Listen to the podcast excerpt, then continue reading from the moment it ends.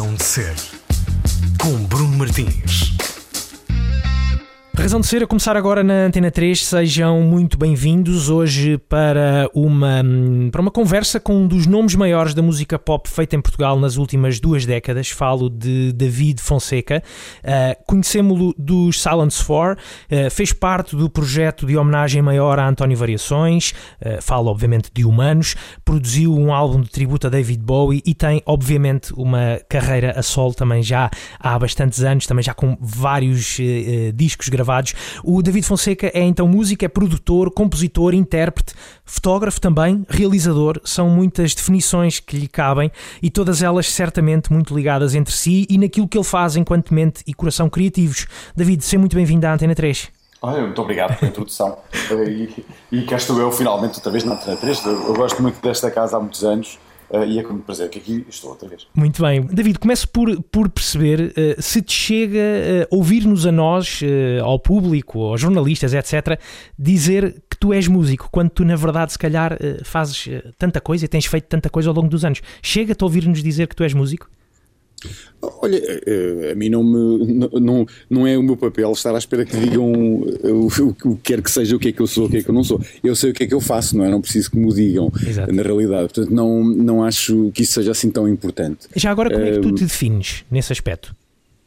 Não me defino de todo. Eu acho que a única, a única coisa que eu sei acerca daquilo que eu faço é que eu gosto muito de fazer muitas coisas. Não sei se, se necessariamente isso, me, isso faz com que eu seja todas elas. Uhum. Porque eu nem sempre acho que uma pessoa que faz um filme seja necessariamente um realizador. Uh, ou seja, muitas vezes uh, são apenas experiências que eu faço na vida. Não, não quer dizer que eu, o facto de eu fazer uma, uma coisa não me torne imediatamente num, num profissional da área, não é? Uhum posso, posso ser apenas muito, e sou muitas vezes apenas um curioso que, que faz umas coisas ou outras, mas que não se assume necessariamente dentro dessa área como uma, eh, como uma, uma raiz profissional, vá, digamos assim. Uhum. Eu acho que Uh, se olhar para, para aquilo que eu faço efetivamente, eu profissionalmente sou essencialmente um músico, uh, mas depois faço muitas outras coisas, é um facto, mas não as, não as faço profissionalmente, ou seja, não as, não as executo uh, sistematicamente para mim e para outros, ou seja, se faço-as quando elas acontecem, Exato. por acaso, por acidente,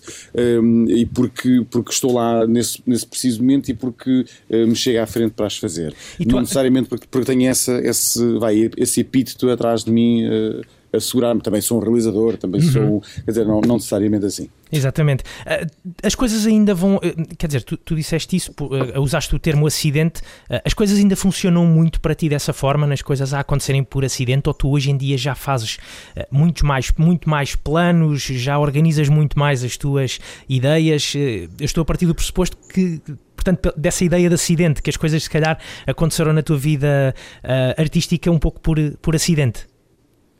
A quase todas, acho eu. Eh, mas, mas eu acho que.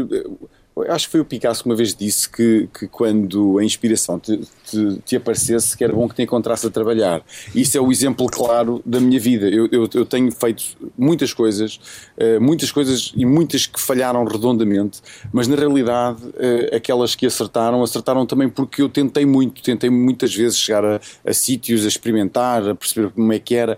E geralmente quando eu organizo e quando eu me organizo é quando as coisas menos acontecem. Não deixa de ser curioso. Ou seja, há muitas coisas que eu faço um, e que eu quero fazer, mas que demoram muito tempo quando eu as planeio, quando eu. E depois geralmente aparecem coisas na minha vida como um martelo que mudam a minha, a minha direção rapidamente, mas também tem a ver com a forma como eu tenho de funcionar. Eu geralmente eu sigo aquilo que me interessa, ou seja, que me que me desperta alguma energia, que me desperta alguma, alguma inquietação. Uhum. E, quando, e, e, geralmente os planos não, não pronto, só a ideia do plano em si não é propriamente uma, uma coisa inquieta, pelo contrário, é uma coisa muito mais controlada. Uhum. Entusiasma-te, um, tu entusiasmas, entusiasmas-te quando tu tens um, quando te aparece um plano, quando te aparece uma ideia? Muito, mas depois a, a questão é, é, se ela não, não tiver uma rápida conclusão e não tiver uma. Uh, não quer dizer que eu desista das coisas uhum. à primeira, pelo contrário, mas por norma entusiasmo muito pelas coisas que, são, que, não, que são possíveis de perseguir naquele preciso momento. Uh, quando não são, eu sei que é preciso muito mais paciência, muito mais dedicação, e não é que eu não as tenha, senão não era, não era possível ter feito essas coisas todas, mas por norma eu gosto de, de que, de que alguma coisa me apanhe de surpresa, acho Exato. eu. Acho que é, é, esse elemento de surpresa que eu, que eu gosto sempre que aconteça e que geralmente tem, tem levado uh, muitas das, das minhas coisas a bom porto. E não são, eu tinha, eu tinha aqui apontado se, se tu deixas que que as tuas paixões se envolvam diretamente naquilo que tu fazes. Mas se calhar agora ao ouvir-te uh, pode até nem se tratar, podem até nem se tratar de serem pa paixões. Podem, é apenas uma questão de curiosidade muitas vezes. Às vezes é, às vezes aparecem coisas na minha vida que eu eh, que eu, eu, tenho muito aquela, aquela, aquela coisa de pensar se, eu, se, se, já fiz isto ou não. Ou seja, se, quando aparece uma coisa, eh, eh, se nunca fiz e se, se, nunca se é um desafio totalmente novo, por norma interessa-me mais. Uhum. Um, mas não quer dizer que não persiga outros que, que, que estou mais familiarizado, não é? Mas, mas por norma aquilo que me desperta mais atenção é, é uma. nos dias de hoje, não é? É, é aquilo. Talvez, talvez porque as coisas novas e as coisas uh, que, que eu, não, que eu ainda não fiz fazem-me relembrar a sensação do início. Uh, e, e eu, eu acho que nas profissões criativas, todas elas, nós perseguimos sempre a mesma sensação, que é a sensação do início. Uh, eu, quando, quando comecei a. Eu lembro perfeitamente da sensação de, de, tocar com uma banda pela primeira vez num local de ensaio. Uhum. Uh, e a sensação que isso me trouxe. A sensação. É, é, é, uma espécie de uma alegria, de uma coisa nova, de como entrar num universo novo onde tudo é um bocadinho por descobrir. E quando faço uma canção, quando ensaio outra vez com a minha banda, quando preparamos um espetáculo novo, eu, sem eu querer, estou sempre à procura dessa sensação de novo, estou à procura dessa, desse momento em que, em que parece que algo que vamos descobrir, que vamos entrar por um universo novo adentro. É óbvio que não é exatamente a mesma coisa, mas eu acho que todos nós perseguimos, vá, isso, se, quiser, se quiser ser um bocadinho mais específico, eu acho que no fundo todos perseguimos uma ideia adolescente do, do início e da descoberta de uma coisa nova. Achas que se torna cada vez mais difícil, obviamente, se pensarmos que, que tu celebraste, não, acho que não foi o ano passado, foi há dois anos, as tuas, eh, chamemos assim, duas décadas de carreira? É verdade, duas décadas. Foi, foi há dois anos. Eh, eu não acho que seja mais difícil, sinceramente. Eu acho que isso é uma, é uma escolha. Eh, porque hum, isso foi uma coisa que eu me questionei sempre. Já me questionava quando era miúdo. Uh, questionava muito sobre o que é que eu iria ser uh, lá à frente, porque eu, eu, tinha um medo muito grande de me conformar. Como os, as pessoas mais velhas que eu via nessa altura, eu olhava para elas e pensava muito, bem, eu não, não quero ser esta pessoa quando for mais, mais velho. E na realidade não, não me tornei nessas pessoas, muito pelo contrário, continuo uma pessoa altamente inconformada, continuo à procura das coisas que procurei quando era miúdo, portanto eu não, isso não me custou nada. Confesso que esses 20 anos de carreira não me custaram absolutamente nada Exato. e sinto-me exatamente no mesmo sítio vá, criativamente falando, sinto no mesmo sítio inquieto que, que, que, estava quando comecei a fazer tudo isto. Tu, é algo que costumas eh, fazer nas tuas canções? Nós encontramos muito do David Fonseca naquilo que tu vais escrevendo ou, ou, ou escreves com uma certa ideia de, de escrever para, para alguém que não tu ou sobre ti? Uh, é complicado. Eu não acho que seja possível. Eu, pelo menos da minha parte, eu, eu tenho uma, um grande apreço por, por escritores que escrevem sobre coisas que lhes são totalmente exteriores. Uhum. Uh, mas eu não acho que consiga fazer bem isso. Se eu escrevo uma coisa é porque, de alguma maneira, ela, diretamente ou indiretamente, tem alguma relação comigo porque senão eu não tenho interesse em escrever sobre ela. Portanto, não, se me motiva e se eu vou escrever sobre uma coisa é porque definitivamente tem alguma coisa a ver com a minha realidade. Um, mas não, uh, não, não é necessariamente sobre mim, mas tem a ver com a minha realidade, ou pelo menos com uhum. a forma como eu penso. Isso acontece muitas vezes. Exatamente. Agora, não, não, não, seja, não, não sei se é exatamente autobiográfico, mas certeza que tem alguma coisa a ver comigo sempre. Sim, certamente. Eu acho que é, é para essas canções, escrever, escrever algo dessa forma uh, acaba por uh, exigir um, um, autoconhecimento muito grande, uma certeza, ter-se uma certeza muito grande naquilo que, que, se é ou que se quer ser uh, e, ter, e ter poucas dúvidas. não, sei, não sei o que é que achas sobre isso. Eu, por acaso, eu acho que não, eu acho que é exatamente ao É? contrário. Eu acho que uma pessoa que, não, que tem muitas certezas de muitas coisas, depois não tem grande coisa para dizer criativamente, porque, hum, porque a única coisa que vai dizer, eh, pronto, vai, vai, vai ser asserti, assert- de uma forma assertiva tudo aquilo que. Que, que, que acha do mundo, eu acho que é ao contrário. As minhas canções Ah, não, não, são não, quase todas acerca de falar, dúvidas. eu estava a falar precisamente de quem faz canções dessa forma, de uma forma muito autobiográfica. Ah, sim, sim. Não, Não, não. não. As, minhas, as minhas canções são quase todas acerca de dúvidas. Exatamente, era, isso que eu Eh, estava, minhas- era aí que eu estava a querer chegar, exatamente. É, as, minhas, as minhas canções são eh, genericamente acerca de perguntas, não é? Eu começo sempre com perguntas, mas por, porquê é que isto é assim, porquê é que isto é desta maneira, porquê é que isto é daquela? Ahm, e geralmente quando começo por aí, depois eh, co- começo a, a construir a canção em cima de uma dúvida, não necessariamente com respostas, Uhum. geralmente quem tem as respostas são os rappers, os rappers é que têm muitas respostas, não é? Eu devia fazer isto, devia fazer aquilo, vai, vai para a esquerda, vai para a direita, tu não és como eu, eu faço assim. Quer dizer, eu, não- eu não sei, eu não, eu não tenho essa certeza toda quando escrevo as canções e admiro muito os rappers hum, quando, quando os ouço, pensei, caramba, esta malta tem muita coisa para, me- para me dizer e É de por- uma forma é- muito assertiva. É por isso é que é ego trip, não é? Como se costuma dizer no rap. É um, é um bocadinho, é um bocadinho, mas eu não tenho, eu não tenho, mas talvez, por exemplo, eu gosto muito de, de hip hop, mas não me, não me consigo identificar com essa parte de- Uhum. do hip hop, porque não, eu não tenho, eles não, eh, não têm nada para me dizer, porque eu ouço e geralmente ouço- as canções são muito acerca deles, não é? Não são acerca do meu mundo, não são acerca de nada que eu esteja a viver, eh, mas são acerca de, de coisas que, que isto geralmente é aquele, aquele hip hop mais autobiográfico, não é? Certo. Sobre, sobre. Agora, há pessoas que conseguem fazê-lo muito bem. eh, eh, Eu acho o, o Jay-Z consegue fazer isso muito bem, consegue, consegue eh, falar do mundo que lhe é muito próprio e que mesmo assim eu consigo identificar-me com muitas das coisas que ele diz. Mas vai, isso depois tem a ver com, com a forma como cada um eh, ouve as coisas, não é? Exatamente. Mas em, em termos estilísticos é algum é um nível em termos estilísticos em, ter- em termos de método de trabalho até naquele porque também é um- uma certa tem tem um, o, o- o hip hop o rap tem um, um certo estilo do it yourself também que eu acho que é algo Uhum. com que tu te identificas ah, muito acho eu. Completamente, completamente. Eu, eu acho que uma das co- deve ser das poucas coisas que ligam o meu universo ao universo do hip hop, porque de facto não há grandes ligações. Aliás, há outra, há outra ligação eh, grande, é que o hip hop, de- do meu ponto de vista, tal como eh, eh, o sítio de onde eu venho, eh, vem os dois de um sítio eh, vá de uma espécie de de ideia contra o mundo, uma ideia um bocadinho punk rock, digamos assim. Eu, eu, eu olho para o hip hop como um sítio de, de, ir, de ir contra o que está estabelecido. E isto é uma coisa que não. Pronto, que, soa polémica de certeza, mas é, é a realidade. Os Silence Ford não nasceram de um sítio muito ternurento, digamos assim. Os Silence Ford nasceram de uma, claramente de uma. De uma de ir contra aquilo que estava estabelecido, porque nós, todos nós, todos os elementos do Challenge Ford, de uma maneira ou de outra, uns mais do que outros, mas uh, os elementos fundadores, vá, que, que sou eu e o Tozé quando começámos a tocar, nós éramos, éramos totalmente dentro do universo punk rock, não estávamos minimamente dentro de nenhuma, mais nenhum universo senão esse.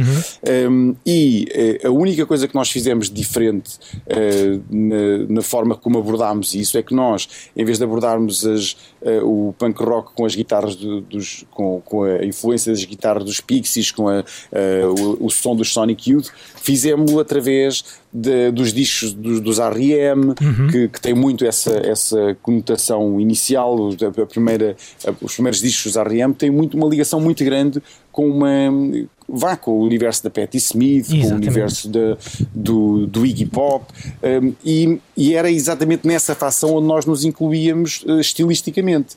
Ou seja, nós, em vez de o fazermos com guitarras elétricas, estávamos a fazê-lo, mas com guitarras acústicas, e era a forma onde nós nos colocávamos. O que exatamente. acho que é uma ligação grande com o hip hop. É, sim, sim, claro, nesse sentido, sim. E se pensarmos, por acaso nunca tinha pensado nisso, nessa, nessa ideia do início do Challenge Foreign, que parecia haver ali uma espécie de, de abrandamento ou esse lado ternurento do que tu falavas. Se nos lembrarmos, obviamente, de canções como, como Borrow uh, ou como Angel Song, mas depois tínhamos canções que eram elas também uh, violentas e de punho fechado. Uh, Estou-me a lembrar, obviamente, nós... do My Friends e até do vídeo do My Friends, que me está Sim, agora o, a vir à memória.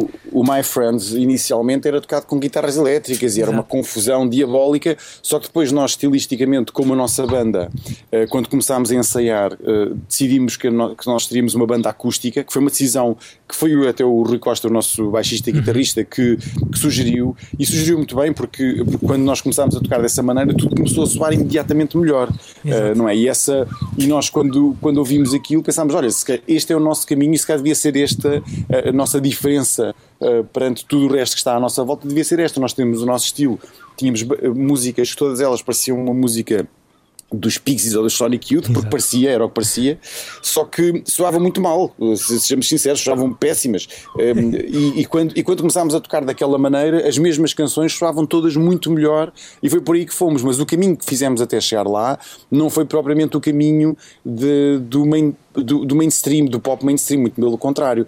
Aquilo que fez a banda tornar-se uma coisa diferente foi o público porque não esquecer que quando nós iniciámos isto, eh, nós éramos apoiados por rádios alternativas, era um, som alternativo, eh, só que depois, como foi um grande sucesso mainstream, eh, o mesmo som tornou-se, vá, em termos de definição, pop mainstream, mas inicialmente não era essa, não era essa a forma como não éramos catalogados, digamos assim. Tu já uma vez conseguiste perceber uh, porque é que nessa década, na década, na década de 90, no final da década de 90, quando surgiram os Silence 4, porque é que uh, marcou tanta diferença? Ou, ou até, por, até, por, todas essas características que tu disseste, que era um som alternativo, que era um som que não hum. se fazia em Portugal, uh, que não era esse rock que vinha dos Estados Unidos, não soava igual da mesma, da mesma forma. Uh, ainda não conseguiste perceber isso 20 anos depois? É sempre muito difícil explicar um fenómeno, não é? E, uh, e, nós, eh, nós também não. Eu, eu, eu estava lá no meio do epicentro, mesmo assim não percebia muito bem, eh, mesmo na altura, não percebia porque é aquilo estava a acontecer, não é? Nunca. E ao longo dos anos tenho algumas pistas, mas não, nunca vou conseguir explicar aquilo muito bem. Às vezes eu olho para trás e penso, mas que raio aconteceu ali naquele momento, não é? Porque eu acho que a única coisa que, que eu posso apontar era o facto, para já, de sermos muito diferentes de tudo o resto, não é? De, de que, se, que, se, apresentava aqui em Portugal. Um, a uma própria postura, não esquecer que havia uma postura na altura dos artistas como distantes, não é? Os artistas eram todos distantes, eram artistas, uh, tinham aquele look artista, uh, vestiam roupas eh, diferentes, eram as fotografias, e, e, nós não éramos essa, essa imagem, a nossa imagem era completamente diferente, uhum. éramos o, os chamados os boys e girls next door, não é? Sim, sim. Um, e, e, essa, e logo aí havia uma diferença muito grande. Depois éramos muito miúdos, mas não éramos assim tão miúdos, não é? Não, nós não éramos nem bem muito, não éramos muito velhos, nem éramos muito novos. Eu, eu tinha 25 anos quando, quando os Challenge Fora explodiram. Já não tinha 18, já não tinha 20, já tinha, já tinha feito um curso, já não, já não era propriamente vá, um miudito uhum. que estava a fazer isto. Um, e depois, eu acho que essencialmente foi a, a música que era radicalmente diferente e que era, e, e hoje percebo isso, isso era uh, atemporal, não era? Podia ser feito em qualquer tempo, uhum. uh, não, era, não era uma coisa, um produto do, do momento. Aliás, se eu ouvir um disco, o primeiro disco do Challenge fora agora, ele podia ser feito agora, porque, e porque as, as, os ingredientes que lá estão são ingredientes que são uh, eternos da música popular, que são guitarras acústicas, baixo e uma bateria a tocar muito baixinho. Basicamente é isso, e Exato. vozes a fazerem coros, etc. Acha, Portanto, e achas, há... que teria, achas que teria o mesmo sucesso que teve há 20 anos? Ou hoje... Claro que não. Não, não, isso é impossível. Sim, porque, porque, os tempos também são diferentes e a música que se, que se escuta também é, é, ela diferente, não é? Não, também... não, não, não tem, não tem a ver só com isso. Uhum. Mesmo que houvesse uma apetência enorme do mercado para que isso acontecesse, não é? Das pessoas, o mercado hoje é tão destruturado e tão fraturado que era um bocado impossível uma banda só atingir tanto sucesso. Uhum. Aliás, nenhuma banda hoje consegue fazer isso, nem pois. a se for, nem nenhuma. Nem aquelas que um, gastam milhares de euros em, em advertising, não, não, publicidade isso, nas redes sociais, não é? Não, isso é, isso é impossível, porque mesmo os sucessos, obviamente que hoje o sucesso não é determinado em vendas de discos, é, é determinado de outras formas, mas mesmo que não, que, que não seja determinado dessa maneira, não há nenhuma banda, nenhuma, hoje, nem banda, nem, nem, uh, nem cantor, nem cantora, a solo que consigam uh, vá, uh, aglomerar desse, o mercado dessa forma, uhum. não é? Não há nenhum, não, não é possível, porque o mercado hoje é todo ele muito mais estruturado. Hoje em dia as coisas são, quando têm sucessos uh, gigantescos, e há vários sucessos gigantescos em Portugal, ainda bem, uh, porque significa que ainda há artistas que conseguem polarizar a atenção de muita gente diferente, Exato. mas uh, não da mesma forma absurda que conseguiram nos anos 90 e, e antes disso, como o Pedro Brunhosa, os Delfins, o Rui Veloso e os próprios Charles Ford, a loucura absurda que, que, que, se torna de repente um artista, quer dizer, uma, a forma. Porque os tempos literalmente eram diferentes e, e, não havia internet. A internet hoje, não esquecer que a internet fez com que cada um seja a sua própria estrela. Ou seja, antes não havia isso, não, não existia isso. Hoje uma, a estrela é uh, cada um, cada um tem os seus seguidores do Instagram, cada um tem a, a, sua, o seu universo próprio para, para gerar conteúdo. Antes não, antes as pessoas apenas recebiam esse conteúdo, não, não o faziam, não é? Uhum. Não, eram, não, eram master, não eram mestres do seu, do seu universo. E hoje não. Hoje, uh, todas as pessoas que entram num, num, concerto, elas estão muito mais interessadas, muitas das vezes, em gerar conteúdo para as suas próprias redes, com os seus telemóveis, do que propriamente estar a ver o que está a acontecer naquilo que, e aquilo que está a passar. Exatamente. Portanto, a forma como a atenção eh, global se, se diverge, uh, diverge geralmente de, de, uma coisa apenas, faz com que seja impossível, obviamente, esse tipo de sucesso ser muito mais acentuado como antes era. David, já agora então deixa-me só perceber uh, uma coisa, tu que viveste nos dois lados e, e, tens essa carreira do, do antes internet e tens esta tua carreira presente, em que se calhar também tens que entrar um pouco até nesse, chamemos-lhe jogo, não num sentido de depreciativo, mas uh, são, é um pouco, são um pouco essa, é um, um bocado essa forma de estar e de, de estar presente nesta altura no mundo do, do espetáculo. Como é que, como é que tu preferes? Preferes eh, estar nesse mundo hoje em dia ou preferias como era há 20 anos? Na realidade, nunca prefiro nada do que seja há 20 anos. Acho isso disparado porque porque acho que o tempo tem que ser vivido agora no e uma presente, pessoa não pode estar a, a, estar a pensar o que estava. Agora, se, não, de certeza que se me perguntassem se eu preferia ter, ter ou não ter redes, preferia não ter. uh, porque, e preferia que não ter, não, não ter que ser obrigado a. Porque na realidade as redes um, acabam por ser uma forma de chegar aos outros, não é? E eu podia optar realmente por não ter redes, mas eh, faria a minha vida muito mais complicada. Essa é que é a realidade. Porque se eu quisesse comunicar que tinha um concerto amanhã, ou que vou fazer uma coisa uh, específica, ou que lance, acabei de lançar um disco, é muito mais complicado se não tiver uh, ligado a essas redes.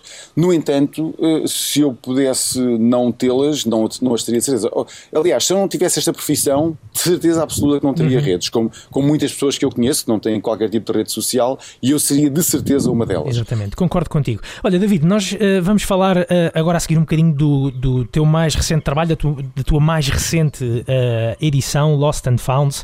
Um, mas antes disso, e para fecharmos aqui um bocadinho este capítulo, uh, gostava de te perguntar, uh, ou puxar pela tua memória, uh, ainda te lembras o que é que ouvias há 20 anos quando por exemplo, ias numa carrinha com o Challenge For a caminho de um concerto, nas extensas digressões que, que a banda fez, alguma coisa que gostasses particularmente de ouvir nessa altura e que ainda gostes hoje, obviamente?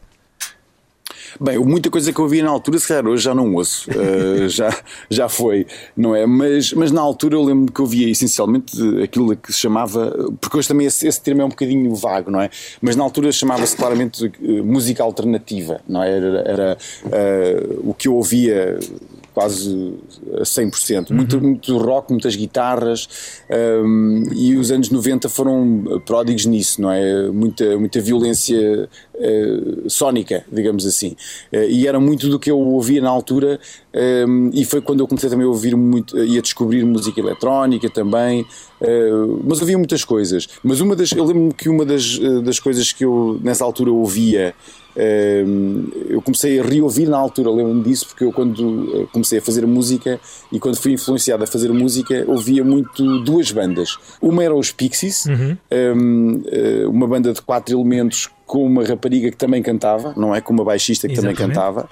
E outra, os Prefab Sprouts, uma banda totalmente diferente dos Pixies, uma banda muito mais pop, eh, mas também era uma banda de quatro elementos, com uma, uma rapariga que também cantava. Portanto, havia, havia uma, apesar dos universos serem completamente diferentes e, e diversos, eram duas bandas que, que, eu ouvia sistematicamente porque me influenciavam. Até aí para um uh, sábado de manhã, uh, o, que é que, o que é que gostavas de ouvir agora? Desses dois? Ah, para um, ah, para um sábado de manhã, sem dúvida nenhuma, uh, apontava para o Hey Manhattan dos Prefab Sprouts. Muito bem. É então a primeira escolha de David Fonseca, hoje aqui na Razão de Ser.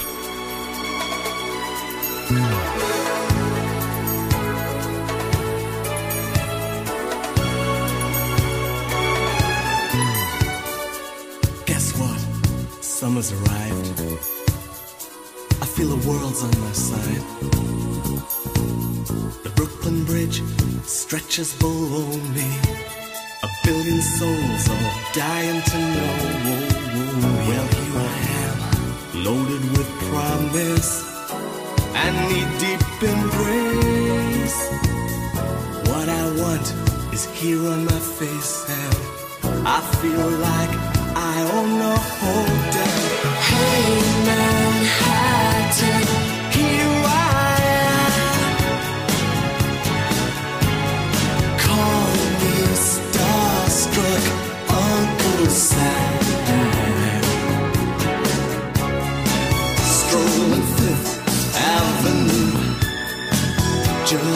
think Sinatra's been here too. These myths we can't undo. They lie in wait for you. We live them till they're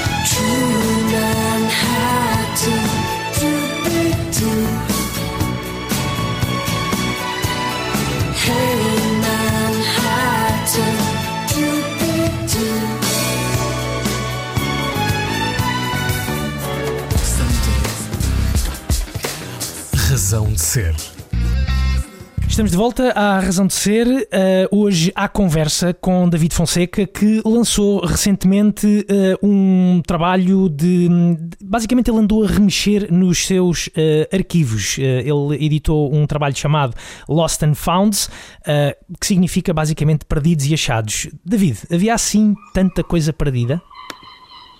Bem, na minha gaveta existe mesmo muita coisa perdida.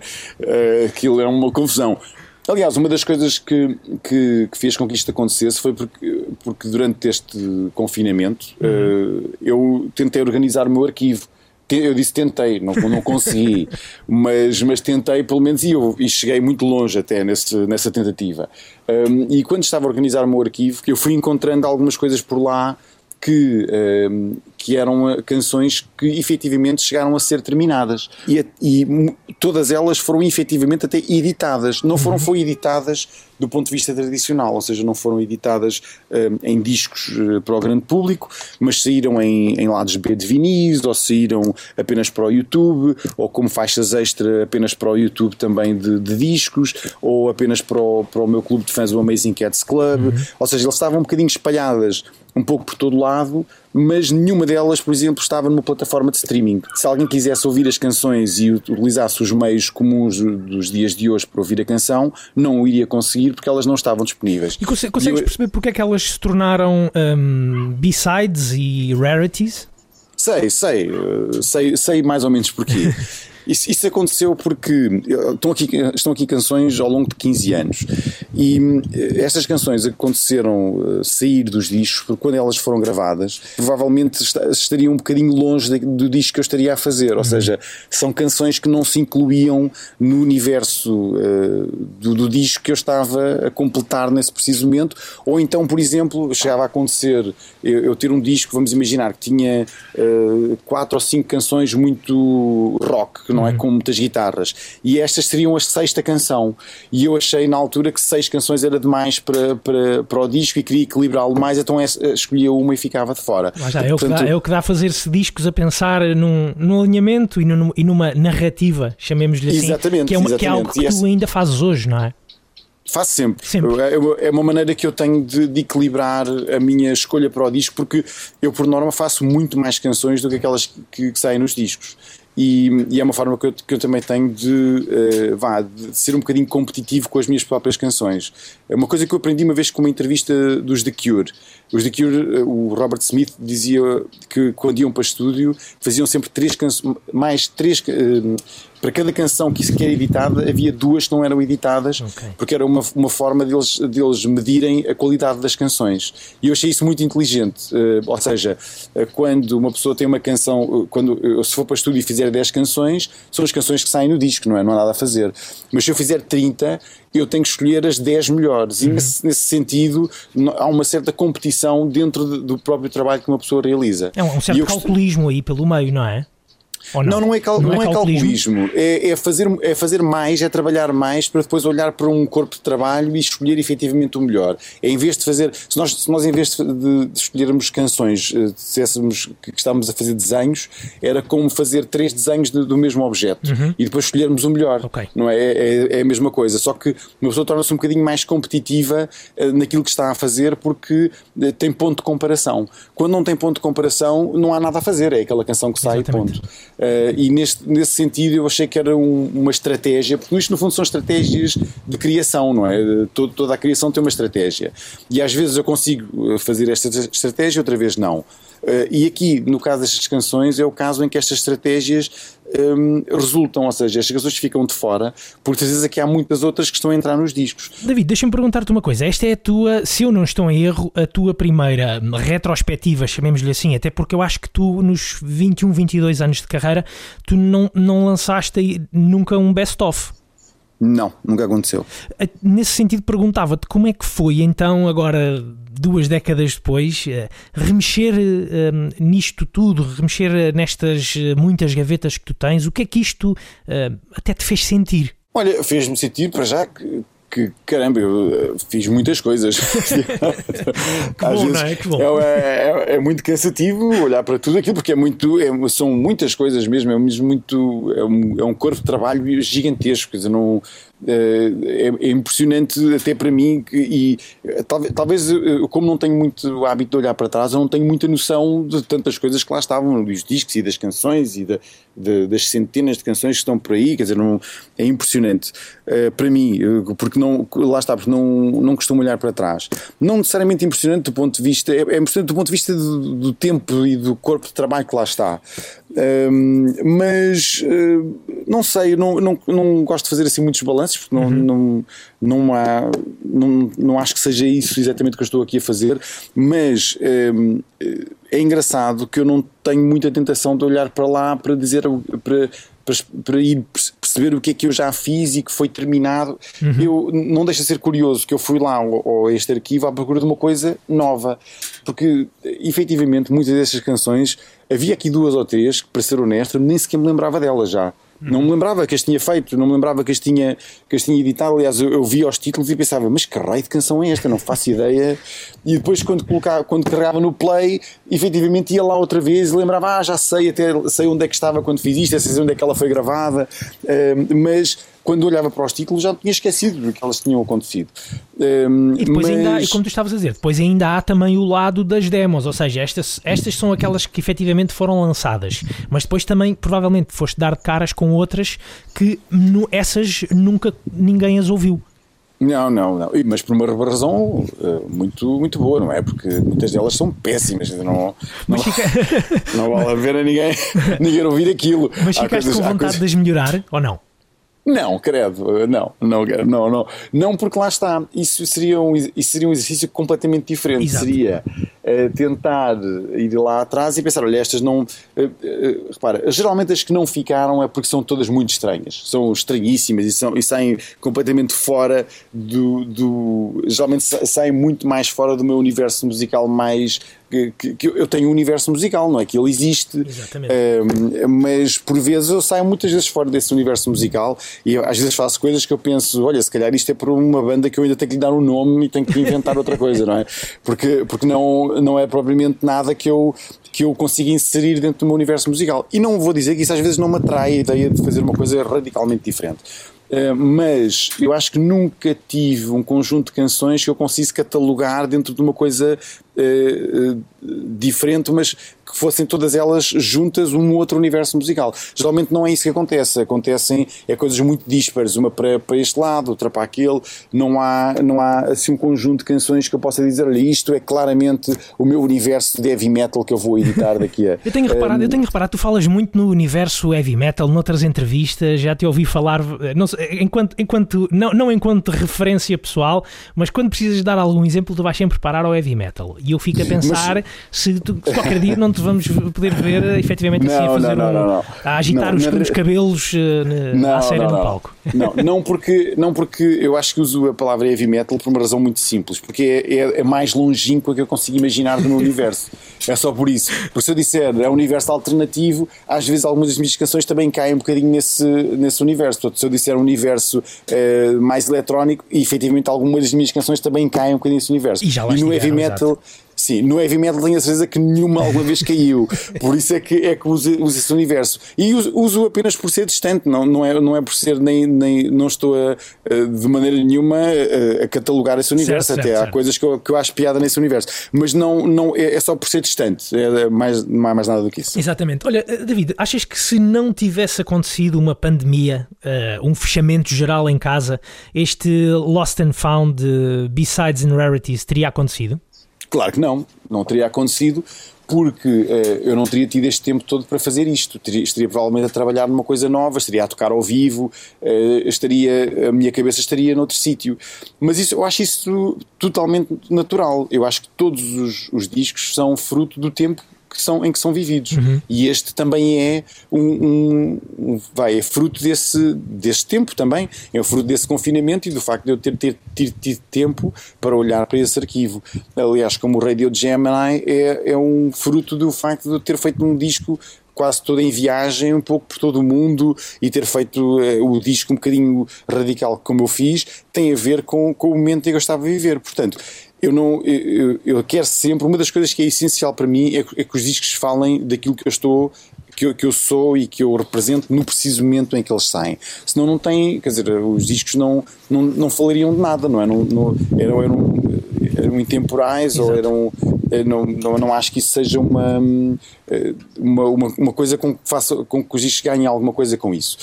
E eh, há bocado dizias que era uma retrospectiva, é verdade, uma retrospectiva de coisas antigas, mas uma retrospectiva de coisas novas para a gigantesca parte das pessoas, não é? Exatamente. Portanto, portanto, para mim isso é, é o, a grande, o grande empurrão que, que eu tive para fazer esta retrospectiva foi o facto de, para a maior parte das pessoas, eu estar a falar de uma coisa totalmente nova e de estar a mostrar-lhes uma coisa que elas nunca tinham ouvido. Senão, se calhar, não, também não tinha tido grande alento para o fazer, sinceramente. Exatamente. Também não existiria, se não fosse a pandemia, o teu eh, mais recente single eh, fora destas eh, raridades, o You Feel Like Home, que fizeste com a, com a Ana Sofia Martins. Sim, sim. Também não existiria esse tema, se não fosse a pandemia?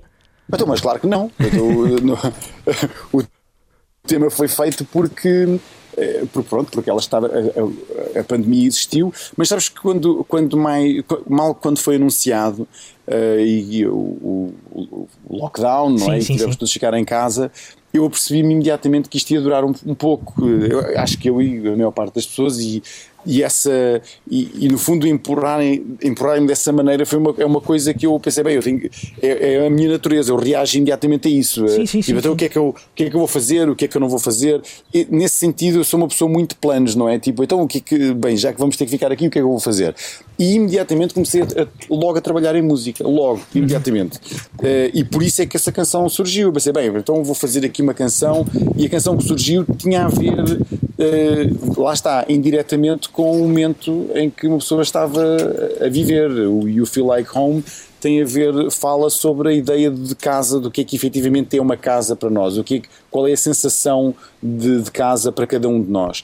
E por norma a sensação de casa não é nada senão uma certa ideia de familiaridade, não é? Não é necessariamente a, a ideia de quatro paredes, tem muito a ver com a energia que uma pessoa tem quando sente uma, uma ideia familiar, quando, quando se sente confortável com essa ideia. E a Exatamente. canção foi feita à volta disso, mas não teria existido provavelmente se eu não teria, tivesse que pensar sobre isso e não tivesse que passar, que passar por isso também. É, é algo que realmente eu aprecio muito no, no teu trabalho e na forma que tu tens de, de criar, que é esse constante abraçar de, de- do presente. Tu, tens feito isso regularmente. Eu imagino que se calhar em quase todos os teus mais recentes, recente dis- recentes discos. eh, Estou-me a lembrar, por exemplo, o Seasons, eh, eh, que foi, foi, foi, foi gravado. Portanto, um- uma música por mês. Era, era, é essa a história, não é, David? Se bem me recordo. Foi, não foi, bem, foi mais do que isso, até porque a ideia era fazer uma espécie de diário musical na altura. Exato.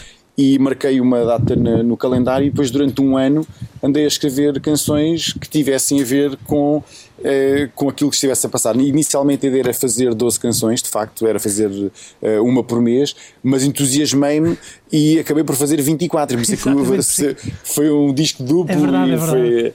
Uh, mas fazia, acabei por fazer duas canções por mês, mas sim, era a ideia de, de capturar o momento. Uh, era uma, é uma ideia que me, que me fascina imenso. Sempre fascinou essa Exatamente. ideia da captura do momento e de, de falar sobre aquilo que se passou aqui.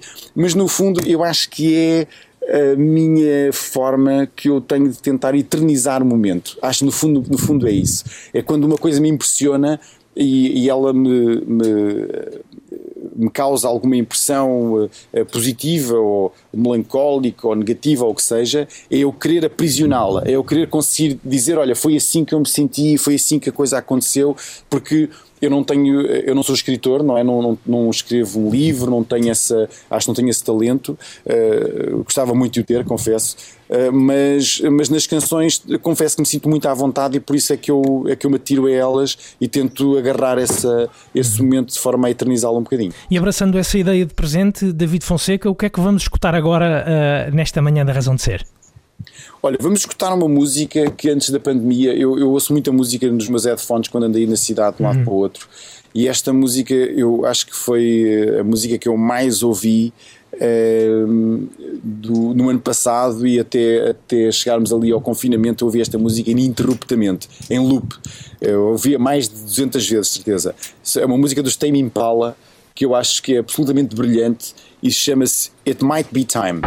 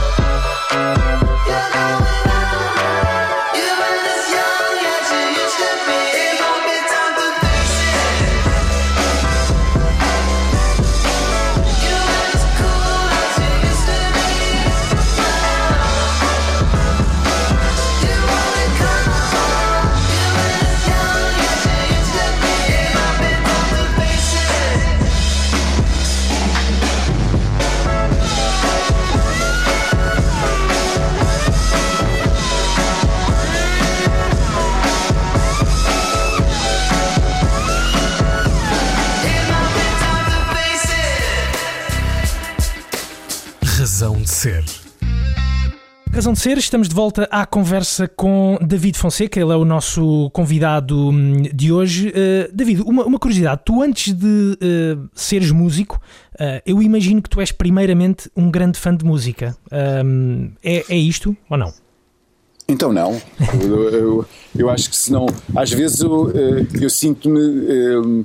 Como é que eu? Ah, São duas coisas completamente diferentes. Eu acho que às vezes é difícil as pessoas compreenderem isto que eu digo, mas é, é, é muito diferente ouvir música e fazer música. São duas coisas quase, eu diria que são quase atividades eh, totalmente distintas que nada têm a ver uma com a outra. Apesar de falarem as, as duas de música, mas nada tem a ver eh, eh, o prazer de ouvir música com, às vezes, o sofrimento horrível que é fazê-la. Eh, ouvir música não é nada senão prazeroso. Nada. É só, é só uma, uma. Mesmo quando as pessoas dizem ah, esta música é horrível, até nessas eu tenho algum prazer em. porque são sons que estão eh, eh, organizados de forma a construir uma coisa que antes eu nunca tinha ouvido. E tu consegues Eh, desligar o ouvinte da música com o fazedor eh, e ligar o, o interruptor de fazedor de música? É, é algo que se consegue fazer? Que consegues fazer? Não. Não? Não. É totalmente impossível. É, Eu gostava muito, mas olha, não é só nesse sítio que isso é, é na, na música e no cinema para mim. É, Eu gostava muito às vezes de ver o cinema sem estar a, sem estar a, a- a pensar no- na, na câmara que estão a utilizar, ou no ponto de vista, ou na luz que ligaram naquele momento, ou na, na forma como editaram o filme, ou como, como é que o som foi colocado. É muito irritante, confesso. Mas, eh, mas às vezes consigo, somente quando os filmes são muito bons, ou quando as músicas são muito boas, eu esqueço-me disso. Por exemplo, esta, esta música que eu escolhi aqui do Tame Impala, eu inicialmente quando a ouvi, as primeiras 10 vezes, nunca pensei na forma como foi feita. Mas nas 90 vezes seguintes, eu só estava a ouvir, mas como é que, eu- como é que aconteceu esta parte? Deixa-me cá ouvir. Às vezes eu chego a ouvir canções inteiras, só a ouvir a linha de baixo. Nem, nem estou a ouvir o, o resto, só estou a ouvir a linha de baixo. Depois, na vez seguinte, só, as 10 vezes seguintes, só estou a ouvir o, o teclado, a seguir só ouço a bateria. E, e eu consigo fazer isso porque eh, é a minha profissão, é, é isso que eu faço e é, e é uma coisa que estou muito habituado a fazer. Estou muito tempo em estúdio e analiso às vezes as canções de uma forma repetitiva e absurda. Isso foi algo em Mas- que tu te tornaste, não é? Esse, esse lado mais analítico foi algo em que, em que, se, que, se- que acabou por se revelar em ti. É, é um defeito de profissão, não há nada a fazer. Mas isto não sou só eu, é que qualquer músico é assim, qualquer músico. Exatamente. Aliás, as conversas de músicos são as, as coisas mais chatas do, do universo, que é tipo, quando vamos na carrinha e estamos a ouvir, o músico diz, olha, ouve lá esta canção, é uma questão de segundos até dizer, estás a ouvir a linha de baixo, ou está, estás a ouvir, olha, olha, olha o que entra aqui, já viste como é que ele produziu esta parte, já viste o que é que meteu aqui o efeito. Quer dizer, é uma agenda chatice, porque a maior parte das pessoas não ouve as canções dessa forma, ouve, ouve as canções como elas são, ouve, ouve o que elas significam. E na realidade, eh, quando ouço uma canção pela primeira vez, é uma, é uma coisa que eu faço é tentar desligar toda essa parte técnica e, e horrenda que, que, que os músicos todos têm. Porque uma canção é, né, eh, acaba sempre por ser uma canção. E não há.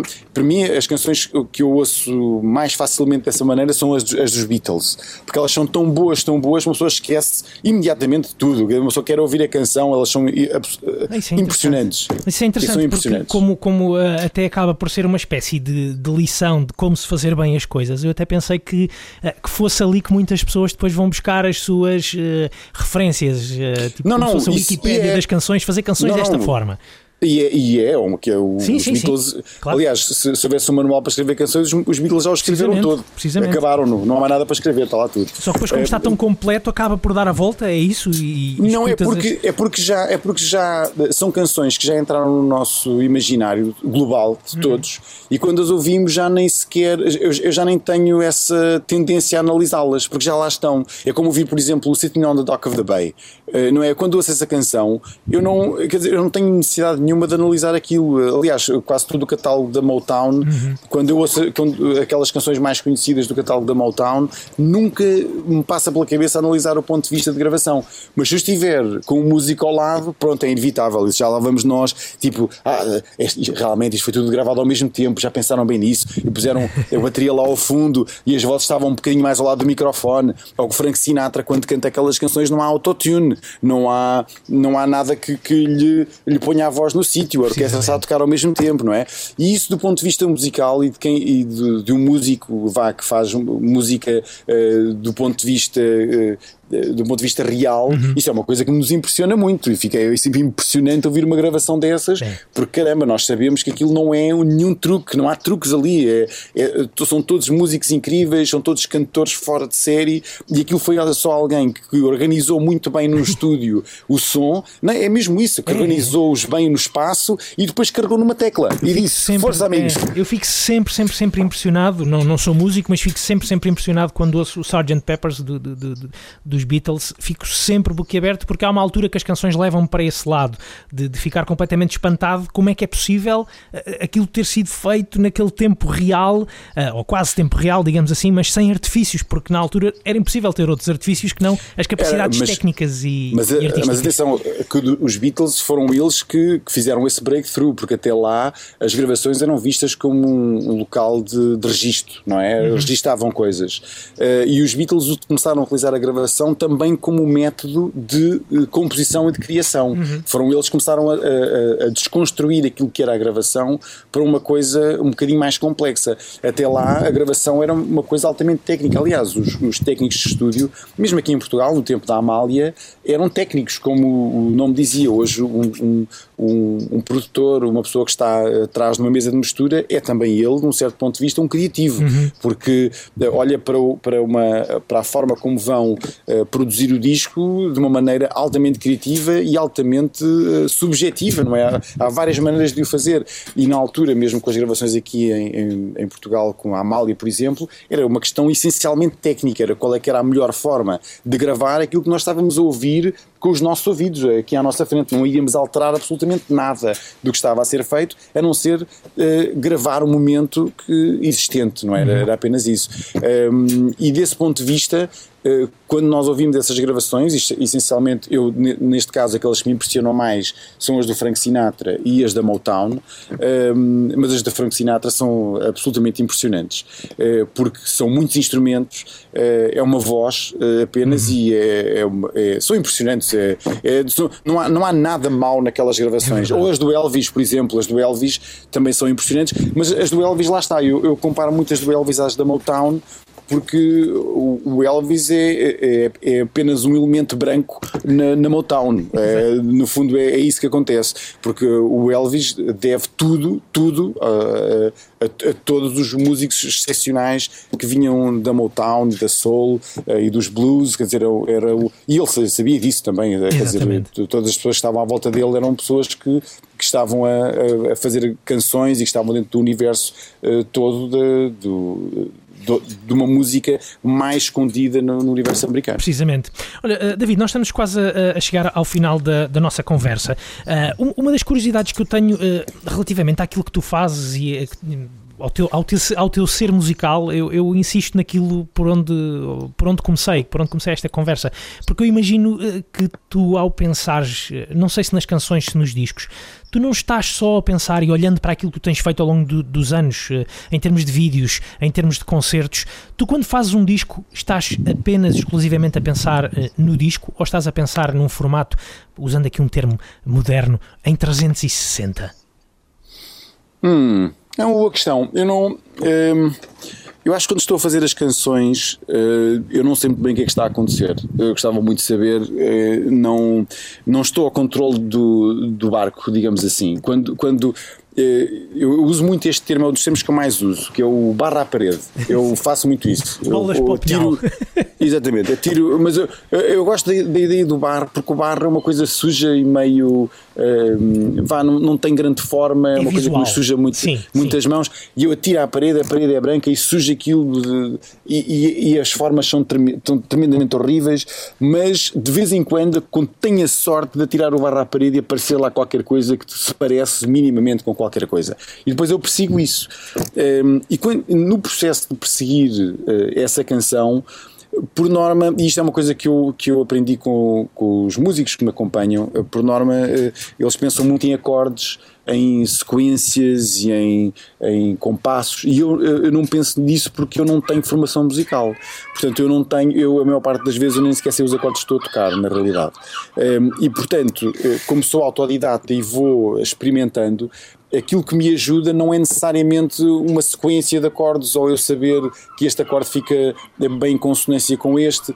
Tem muito mais a ver com o universo visual. Ou seja, eu quando penso nas coisas, eu imagino situações e imagino o que é que, como é que essa situação soaria. E com- ao fazer isto, eu eh, inadvertidamente já estou a inventar um universo musical eh, eh, visual para aquilo que estou a fazer. E, e persigo, ou seja, e quando escrevo as canções, por norma, escrevo ao lado do sítio, o, o sítio onde eu imagino que isto tudo esteja a passar, ou a situação que está a ocorrer.